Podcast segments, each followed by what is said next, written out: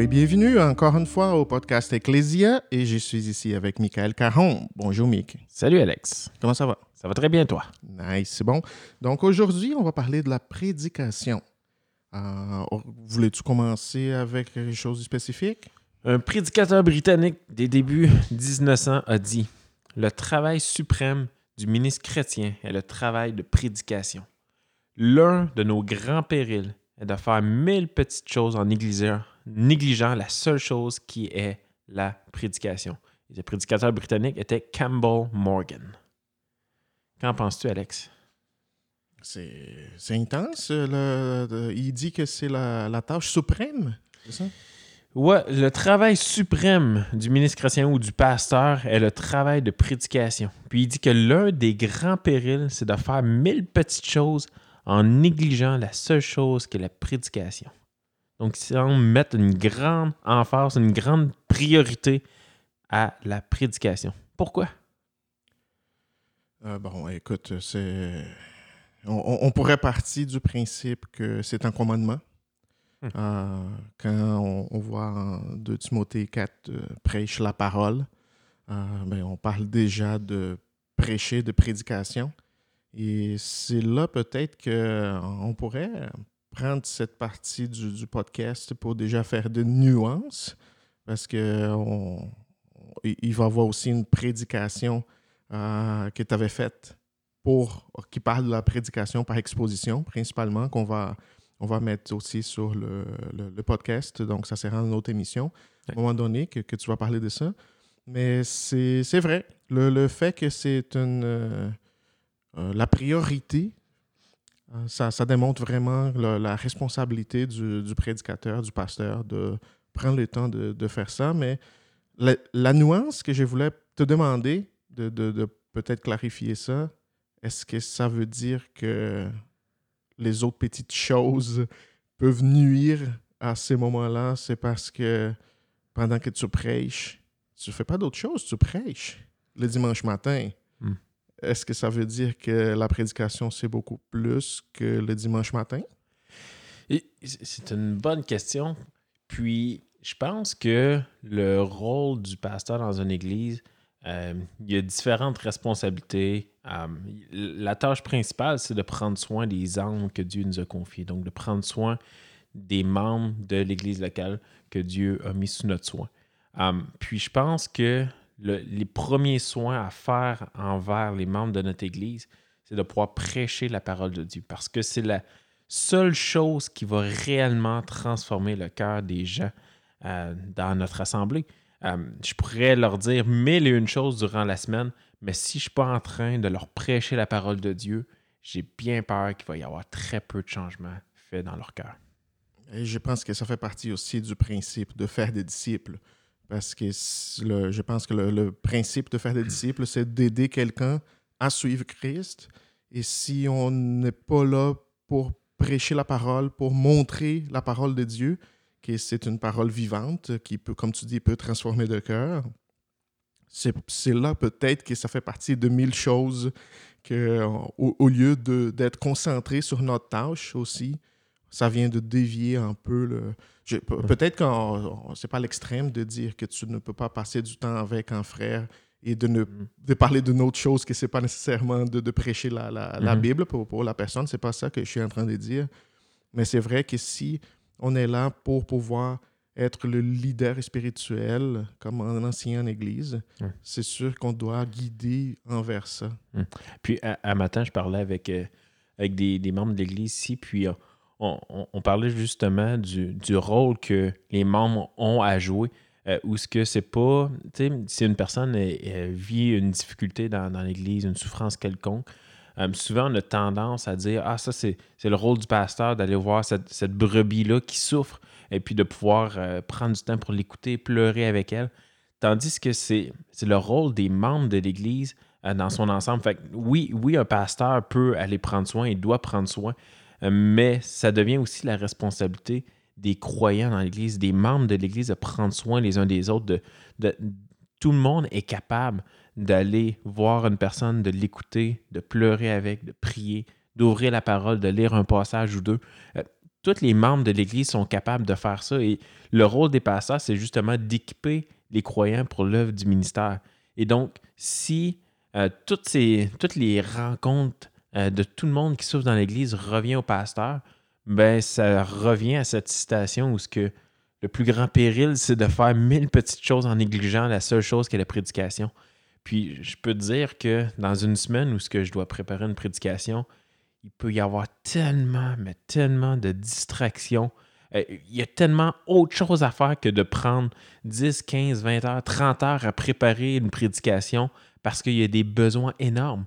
Puis, euh, justement, je parlais avec ces, gens-là, puis euh, je leur partageais comment que, que Dieu a pourvu à ce qu'il puisse y avoir des diacres dans l'Église. on voit dans Acte 6 que les, les anciens étaient, étaient là à prendre euh, à faire le service aux tables, euh, puis euh, s'occuper des veuves, qui est quelque chose qu'on doit faire, mais comment que Dieu a instauré des diacres. Donc, dans le livre des Actes, chapitre 6, ça dit Choisissez sept hommes parmi vous qui vont prendre soin des veuves, qui vont, qui vont faire le service aux tables, tandis que les anciens, eux, vont pouvoir vaquer à la prière et à l'enseignement. Donc, on voit déjà en partant, début de l'Église, dans Acte 6, euh, comment que déjà la prédication était quelque chose de très, très important à mettre en priorité dans la vie d'un pasteur, d'un enseignant. Mais c'est sûr aussi que quand, on parle de, priorité et que ça s'en vient un peu, c'est ce que tu dis, avec des rôles qui ont été établis pour l'Église, euh, la Bible est claire aussi quand on parle de, qualification d'un pasteur, d'un ancien, qui a aussi le, euh, les aptitudes pour, pouvoir enseigner c'est pas tout le monde qui est appelé à être de pasteur. Euh, ça ne veut pas dire que c'est pas le rôle de tout le monde de pouvoir partager l'évangile, de témoigner, de, de, de, faire ça, ce que tu as dit, de, prendre soin les uns les autres. Mais c'est vrai que la prédication, euh, quand ça prend beaucoup de temps, comme tu dis, il y a les autres choses que oui, il a d'autres membres, d'autres brebis qui, peuvent aider dans tout cela. C'est sûr que ça, va libérer euh, pour, la prédication. Mais toi, combien de temps normalement que. Est-ce qu'il y a une moyenne de heures que tu peux penser à dire, écoute, quand tu as parlé de pendant la semaine que tu prépares ta prédication, combien de temps d'environ tu, dirais que pour, pour toi, c'est sûr qu'avec le temps, ça peut changer aussi. Hein? Mm-hmm. Ah, tu es plus habitué à le faire, etc. C'est un peu différent comme des prédicateurs qui vont prêcher deux, trois fois par année mais quelqu'un qui est quasiment toutes les semaines. Euh. Ouais. Euh, c'est certain que euh, je pense que. Mais encore là, c'est. c'est pas nécessairement plus le pasteur a de l'expérience, plus moins ça va y prendre de temps à préparer une prédication. je connais des, des, prédicateurs que ça, ça fait au-dessus de 40 ans qui prêchent, puis ils mettent encore de 30 à 40 heures dans la préparation d'une prédication. Hum, je pense que quand c'est une priorité, quand on voit que Dieu parle au travers de sa parole, que Dieu donne la vie au travers de sa parole, que Dieu change des cœurs, hum, je pense qu'on on le met en priorité dans notre vie et on, on, veut prêcher le texte. Et de prêcher le texte demande beaucoup de temps de préparation où ce que on veut étudier le texte, on veut l'étudier, l'étudier, on veut le méditer, on veut l'appliquer à soi-même. Après ça, on veut trouver des manières de pouvoir l'appliquer euh, aux gens qui sont en face de nous. Donc, souvent, on va connaître nos brebis et on va savoir de quelle manière pertinente, euh, tout en restant dans le contexte, euh, sans jamais changer le point que l'auteur voulait faire. Mais il y a différentes manières de l'appliquer aujourd'hui. Donc, ça demande beaucoup de temps, mais pour répondre à ta question, ça, peut, ça peut facilement me prendre entre 20 et 30 heures de préparation pour une prédication. Wow! Si on pense vraiment que ben, on est content que tu es à temps plein à, l'église, mais si, si, on pense vraiment que tu, viens à la salle de la salle pastorale, tu vas t'enfermer pour préparer ça. Et euh, les gens vont, vont peut-être penser Hey, Mick est à l'église, on, va aller jaser avec lui. Et, hmm. euh, ils arrivent. Euh, oui, peut-être que c'est pas nécessairement l'effet que tu es, à l'église, que, que tu es, disponible pour, pour ça. Et c'est pas que c'est moins important non plus d'aller de, voir les brebis, mais c'est ta priorité hein, pour pouvoir préparer, étudier et, comme tu dis, appliquer ça pour, pour la, la, semaine. Oui, parce que quand, quand on parle d'une prédication, on n'est pas en train de, parler de, faire un, enseignement quelconque euh, durant la semaine. Euh, je ne suis pas en train de, préparer une, rencontre de, relation d'aide que je pourrais faire. Je ne suis pas en train de, préparer une discussion que je pourrais avoir, avec quelqu'un. Je suis en train de préparer une prédication de la parole. Puis, euh, ce, qui me, ce qui me fascine toujours quand tantôt tu as parlé de 2 Timothée 4, et puis euh, c'est Paul qui dit à jeune Timothée, il lui dit prêche la parole. Insiste en toute occasion, favorable ou non, reprend, censure, exhorte avec toute douceur en instruisant, mais il dit prêche la parole. Puis, quand il utilise ce terme de prêche la parole, en grec, il est en train de, de lui dire proclame, proclame la parole, il est en train de lui dire d'annoncer en tant qu'ambassadeur ou en tant que représentant royal. Donc, celui qui prêche n'est pas en train de proclamer un message qu'il avait sur le cœur, mais il est en train de proclamer le message de la part du roi. Et c'est quelque chose, c'est quelque chose de grand. Mais oui, j'ai juste l'image de, de, film de, de, de Moyen Âge un roi envoie un héros, son messager, pour aller dans le village pour euh, lire son, message. Donc, il arrive, il y a tout le, le, pompe, les gens avec des trompettes. et lui, il sort son, sa feuille, il hmm. dit Attention, un message du roi. Et à ce moment-là, eh, pour le messager, il ne peut pas ajouter rien de plus qui est marqué dans la feuille. Hmm. Il ne peut pas enlever rien qui est marqué dans la feuille parce que c'est le message qui vient du roi. Et qu'est-ce que ça fait dans les gens qui, sont, qui viennent d'écouter le message? Ça prend une action de leur part. Ça, ça prend vraiment quelque chose de dire, OK, on doit obéir à ce que le roi vient de dire. On, doit réfléchir par rapport à ça. Donc, c'est sûr que c'est pas un message que n'importe qui. C'est vraiment ça. Et oui, j'adore vraiment cette image-là parce que c'est ça, c'est un héros et un héros, H-E-R-A-U-L-T, pas mm des héros comme Spider-Man. Mhm. Euh, mais c'est vrai, j'adore cette image-là. Et quand, quand, tu parles de ça, ça, ça, vient vraiment frapper parce que si je dois me préparer pour une prédication, d'annoncer le message du roi, je dirais que je prendrais le temps vraiment de, de, bien préparer, bien écouter ce que le roi a à me dire avant de pouvoir dire aux gens. Donc, je ne peux pas prendre ça à la légère. Et c'est comme tu dis, c'est sûr que euh, ça, ça, peut prendre beaucoup de temps pour ça, mais c'est de, bien faire ça. Puis, écoute, tantôt tu parlais que, comme quoi qu'on allait mettre euh, sur podcast euh, une prédication que, que j'ai faite dernièrement qui parlait justement de l'importance de la prédication, puis qui, qui enseigne à la congrégation comment réagir quand ils entendent une prédication. Parce qu'il y, a tellement de fois que les, des membres peuvent rentrer dans l'Église et avoir la conception qu'ils s'en viennent entendre un enseignement de la Bible. Et puis, c'est plus qu'un enseignement de la Bible. On ne parle pas de faire un cours académique. On ne parle pas de faire une conférence. On est en train de parler de prêcher le message du roi. Et comme tu l'as dit, on ne peut pas rester indifférent face au message du roi. Le prédicateur lui-même ne peut pas rester indifférent. C'est pour ça qu'il passe tant d'heures à préparer une prédication. C'est parce qu'il se l'applique à son cœur, premièrement. Tu ne peux pas aller en avant et, et, proclamer le message du roi sans toi-même l'avoir appliqué à ta propre vie. Et donc, tu dois l'appliquer à ta propre vie et après ça, tu vas proclamer ce même message à la congrégation. Et les membres de ton Église ne peuvent pas quitter le bâtiment sans mettre en application la parole du roi. Et quand je parle du roi, je ne suis pas en train de parler de celui qui prêche. Celui qui prêche, c'est le porte-parole du roi. Le roi, c'est l'auteur de la Bible. C'est Dieu lui-même. Donc, tu es en train de dire que tout, tout ce qui est prédication devrait être basé, centré sur la Bible et pas nécessairement sur un sujet euh, de, de, de, l'actualité. Est-ce que c'est vraiment ça ou est-ce qu'il y a de, une, exception? Comment, comment est-ce qu'on pourrait démêler ça? Parce qu'on parle toujours où les gens entendent parler de prédication par exposition et aux, prédications thématiques. Euh, donc, pourrais-tu définir un peu, un peu ça, la différence? La prédication thématique, c'est souvent une prédication, ben, c'est une prédication avec un thème. Donc, je pense que ça peut avoir sa place à certaines occasions. c'est souvent ce qu'on fait dans une conférence. On va enseigner sur des thèmes précis.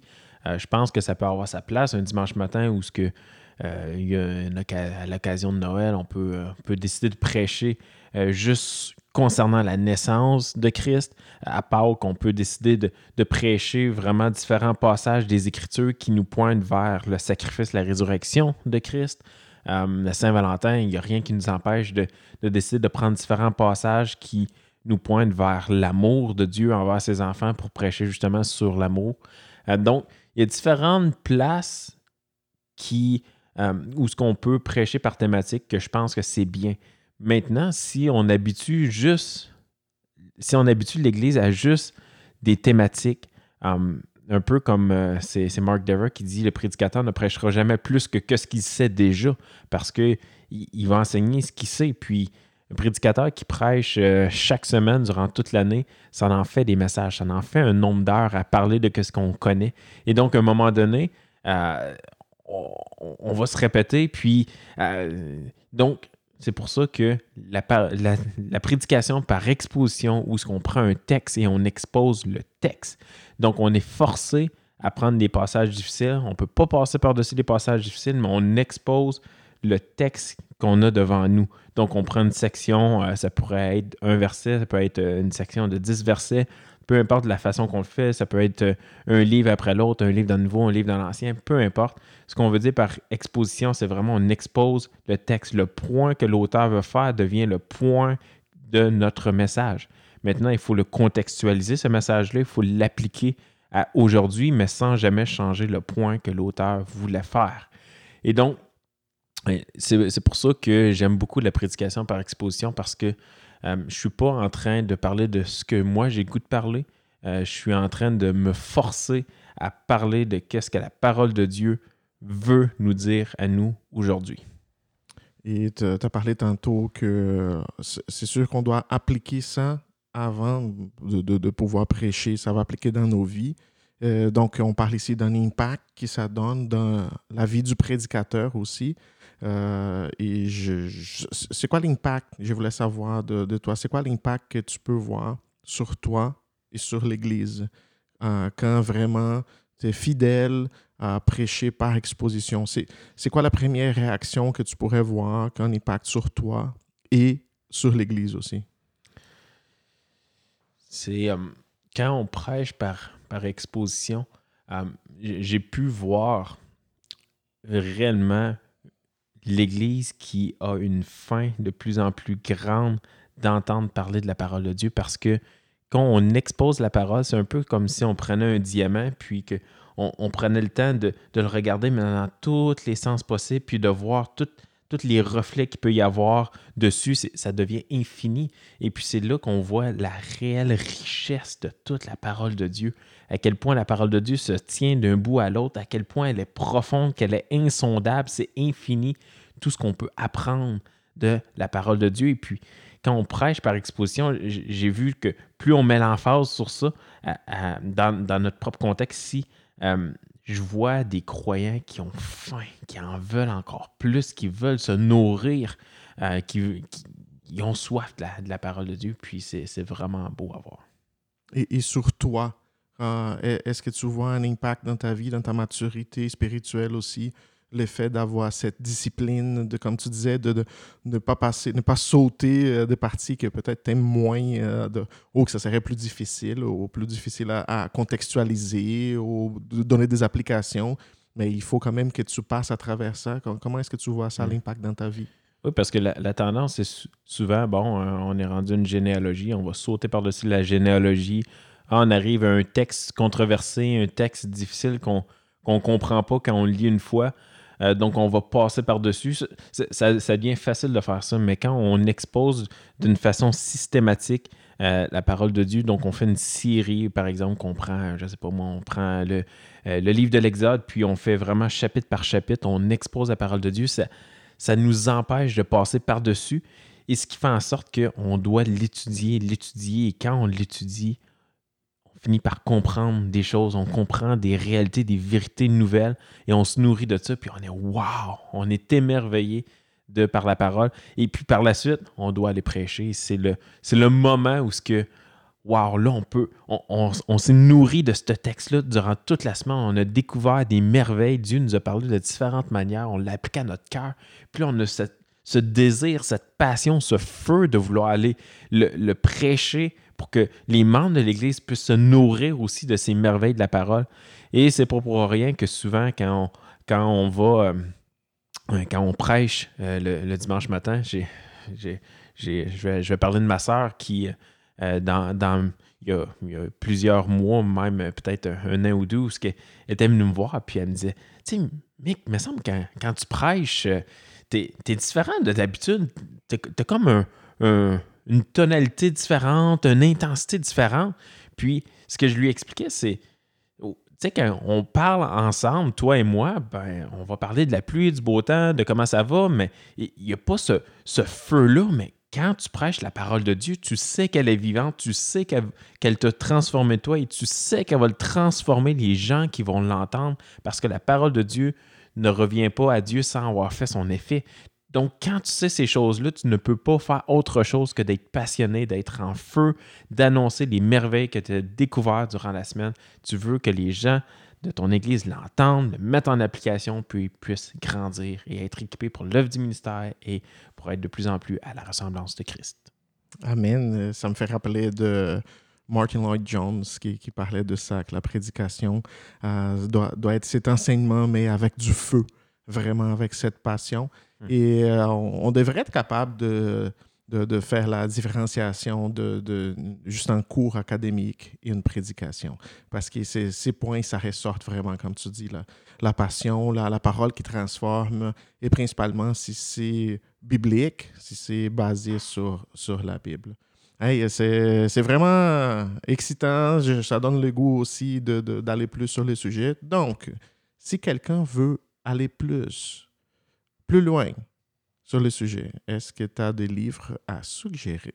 Certainement. Donc, euh, j'ai trois livres en tête. Euh, livre français euh, qui a été traduit par Publication chrétienne, qui est la prédication textuelle. Donc, par textuel, on veut dire la prédication par exposition.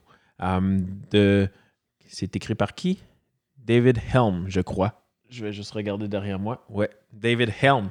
Donc, la, prédication textuelle un livre qui euh, n'est pas utile simplement pour des prédicateurs, mais c'est euh, nous, on encourage les membres de l'Église à pouvoir le lire euh, pour comprendre à quel point la parole de Dieu elle est vivante et à quel point elle ne nous laisse pas passifs ou oisifs lorsqu'on l'entend.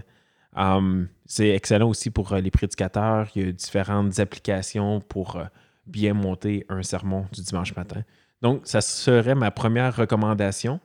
Euh, ma deuxième recommandation est un livre anglais qui est Preaching That Changes Lives par Michael Fabarez. Euh, ça m'a été recommandé dernièrement par un, pasteur que j'aime bien qui implante une église dans la région de Montréal. Et ça a été ma découverte de l'année. Preaching That Changes Lives par Michael Fabarez. Un livre qui est incroyable, qui nous démontre réellement, bibliquement, comment que la parole de Dieu change des vies. Et encore une fois, il donne différentes, différentes techniques pour euh, bien, euh, bien étudier la parole et bien, euh, bien la, la mettre en prédication. Ah, si je peux ajouter aussi, il y a le livre ben, du monde francophone de plus de Florent Varac, qui s'appelle Le Manuel du prédicateur. Un excellent livre aussi. Et euh, c'est vrai, il y, en a, il y en a tellement de, ressources aussi. Euh, je, pense que c'est accessible en, français. Il y a beaucoup de choses en anglais aussi. merci, Mick. Euh, je pense qu'on va continuer dans les prochains épisodes. C'est sûr et certain qu'on va revenir après pour les sujets de la prédication. Peut-être une nuance, une question que quelqu'un va envoyer, mais on, on peut toujours revenir sur les sujets. C'est très important parce que c'est l'Église doit être centrée sur la parole et c'est par les moyens de la prédication que les gens vont entendre la parole. Amen. Bon, euh, bye tout le monde et à la prochaine.